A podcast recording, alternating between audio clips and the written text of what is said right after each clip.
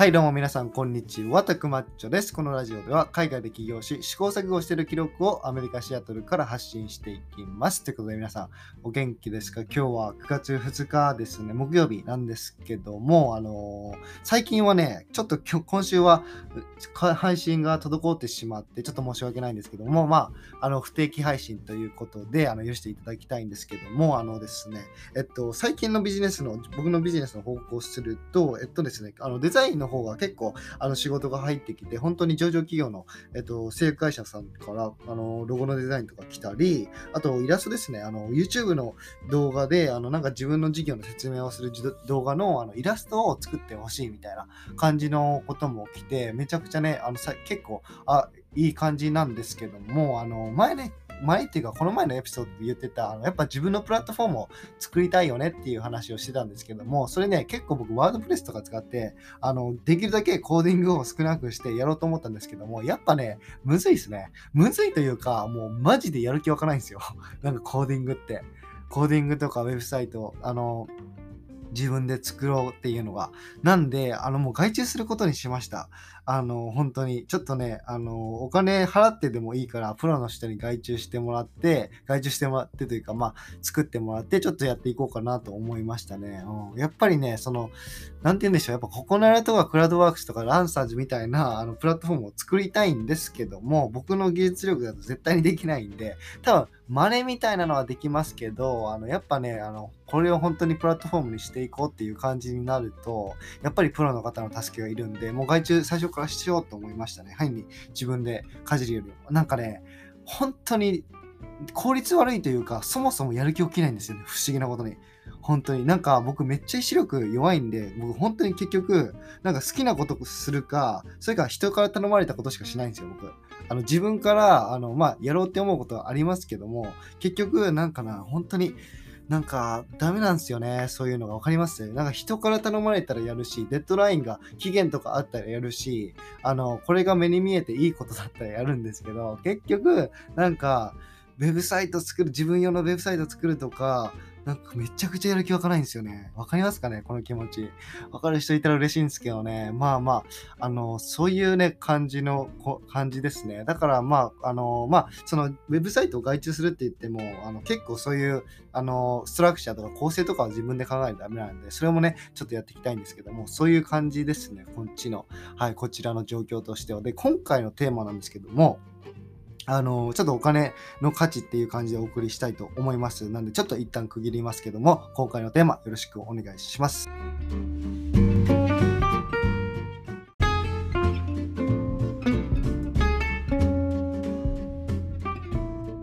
はい、あの今回のテーマはですね、あのお金の価値ということで、あのそのお金の話をしていきたいんですけど、僕が思うお金の価値ですね。もうこれは完全に個人的会見な意見、会見？会見？意見あもう日本語が出てこないですね。あの、バリューですね。あの、個人的な意見なんですけども、あの、お金持ちになったら皆さん何がしたいですか？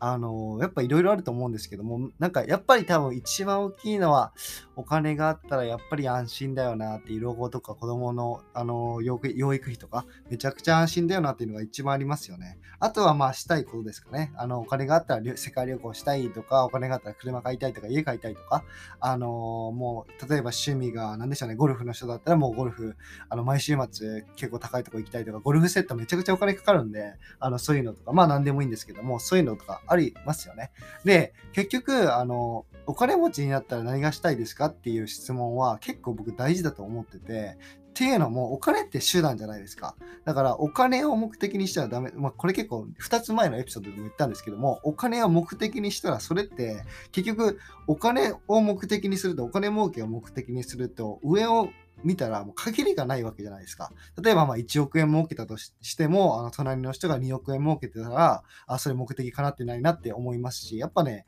あのそれには終わりがないんで、不幸の始まりだと思うんですよね。始まりというか幸せになれないと思うんですよね。だから結局手段なんで、結局お金があるから、何の目的を達成したいかっていうことが本当に大事だと思うんですよね。あの自分の人生の中で。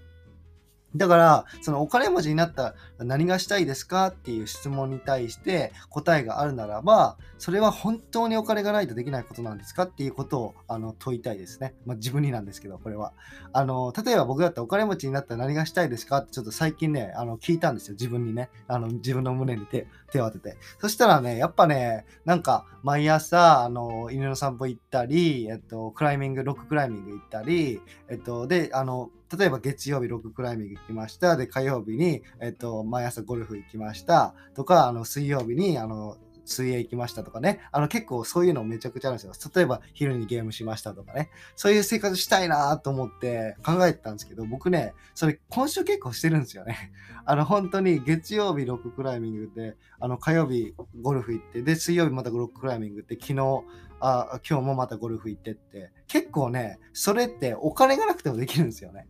もう本当に幸せだなと思いましたね。めちゃくちゃ。やっぱこっちだとゴルフも安いし、結局、あの、多分ね、ふん普通に考えたらお金持ちになるよりも達成しやすいんですよね。お金を1億とか稼ぐよりも。例えば僕なんてあの、まあ、資格があるんで別に例えば繁忙期のあの1月から3月だけ働いてあのそのそれ以外はまバイトかなんかまあ普通にフリーランスの活動でもいいですけどデザイン業でもいいですけどあのそういうのとかをやってであのもうリラックスした生活をするっていうねあのできるじゃないですかお金がなくてもねまああのそれが本当にそれだけでいいのかって言われたら疑問なんですけどもあのそういう感じに思いましたね別にお金がなくてもできるから、まあ、おそのお金がなくてもできること、なんて言うんでしょうね、お金が1億円あっても2億円あってもこのこれやるなみたいな、そういうことって大切にしたいんですよね。逆にその例えばそのロッククライミングとかゴルフとか、まあ、僕の場合ですけどもそういう自分のやりたいことをやってて、あの幸せに思うっていうことが大切だと思ってて例えばそのやそのゴルフとかしてる時にあこれ僕1億円も2億円も別に銀行とかに、まあ銀行じゃなくても株とかもでもいいんですけど、あったとしてもやるな、みたいな。そしたらめちゃくちゃ幸福度高まるんですよね。うん、なんかそれが、あの、やっぱ人間って幸せになれる生き物なんで、やっぱこれがその日常化してしまうとどうしても幸せに感じられないとか、普通になってしまうっていうことがあるんで、やっぱね、例えば家族の時間とか、犬とかと、あの、馬とかと過ごしてて、過ごしてて、やっぱ 1, 1億円、2億円あっても、これやるなっていうことはめちゃくちゃなんかそれを想像するだけでというか幸せを感じられるというかそういう感じで思いましたね。うん、であのその話につながるんですけどもあのあるこれはね結構前に話したかな1年前ぐらいに話したかなっていうエピソード。エピソードっていうかストーリーなんですけどもあの一つあのめちゃくちゃ好きな話があってそれがねあのメキシコの人の話なんですけどもちょっとうる覚えなんであの全然流暢に話せないかもしれないんですけどもあのメキシコである中年男性がビーチで寝てたんですよね。でそこにあの高級なスーツを着た見るからにビジネスマンの青年が来たんですよ。で、あの、その青年がその中年男性にあの尋ねたんですよね、その時に。で、あなたの仕事は何をしてるんですか？って尋ねたんですよ。で、そしたら中年男性が、いやちょっと午前中に魚を、あの、魚釣りとかをして、で、あの、魚、あの、釣れた魚を売ったりして、あの、食べたりして、で、空いた時間はこうして浜辺で昼寝をしているのさっていうこうふうに答えてたんですよね。で、あのビジネスマンがあのそれにあのそれを聞いてあのそ、そんなに昼寝をしてる時間があるんだったら、もっとお金持ちになって人生を豊かにしたらいいと思わないんですかって聞いたんですよ。そしたら、まあ、中年男性が、え、だったら僕は、あの、まあ、こうやって中年男性で、まあ、こう、資格もないと別に技術もない。だったらどうやって、どうやったらお金持ちになれるんだい？みたいなことを聞いたんですよね。そしたら、その青年が、あのビジネスマンが、自分でその魚を取ってお客さんがいるんだったら、もっとあの人を雇って、あのもう組織組織化しろと。あの本当に人を雇って魚が取れるスポットも分かってて、でお客さんもいるんだったら、もっともっとあの魚を取って、それを売って、もうコーポレーションとかにして、あのお金を儲けたらいいんじゃないの？みたいな。で自分が社長になって人を使ってってそれでどんどん効率よく魚を取ってやったら絶対儲かるよっていう風に言ったんですよね。でそしたら中年男性が「あそうなんじゃだったらあのそうなったら社長とかになったらどういう風に人生が豊かになるんって聞いたんですよ。そしたら青年があのそのまあそれはゆくゆくはもう事業になってえっともうあのまあめちゃくちゃお金を儲けるようになったら買買う人が現れるとその会社自体をねその仕組み自体をそしたら何億というお金をで売って、それでもう何億とあったら資産運用とかでもう別に何もしなくても生きていけるから、そしたらもう余生は好きなことすればいいんですよ。もう午前中にして、午前中に魚釣りとか、あの昼は昼寝をしたらいいんですよって言ったんですよ。そしたら、その中年男性が、え、じゃあ今と何が違うんだいっていうふうに聞いたんですよね。いや、これめちゃくちゃいい話ですよね。なんか、僕、まあ、僕、これ多分普通に、あの、なんて言うんでしょう。めちゃくちゃ、あの、スピーキングが上手い人というか、話す、話すのが上手い人が言ったら、もっと伝わるんでしょうけど、あの、まあ、僕はベストを尽くしました。で、あの、そうなんですけど、あの、これね、本当に好きで、好きというか、いや、これ大事なことだなと思って、結局、あの、お金があって、別に何もしたくないんだったら、別にお金儲けする必要ないよね、みたいな感じなんですよね。つまり、その、自分が今お金1億円、2億円ある、あっても同じ生活をするんだったら、結局お金持ちになる必要はないというか、結局自分がしたいことっていうのは本当にお金がないとできないことなのみたいな。言い訳に使ってないっていうことなんですよね、お金を。例えばその、なんて言うんでしょうね。あの、めちゃくちゃゴルフしたいとか、もう毎日ゴルフしたいとか、もう極端に言えばですよ。もう毎日もうゴルフの仕事したいとか、だったら別にゴルフの仕事すればいいじゃいいわけじゃないですか。別にサラリーマンで、まあそれ方がね、あのいろいろその余生を考えたらいいんでしょうけど、別にそれ自分がね、そのいつ死ぬかもわからないわけですからね。本当に、うん、思いますね。だから、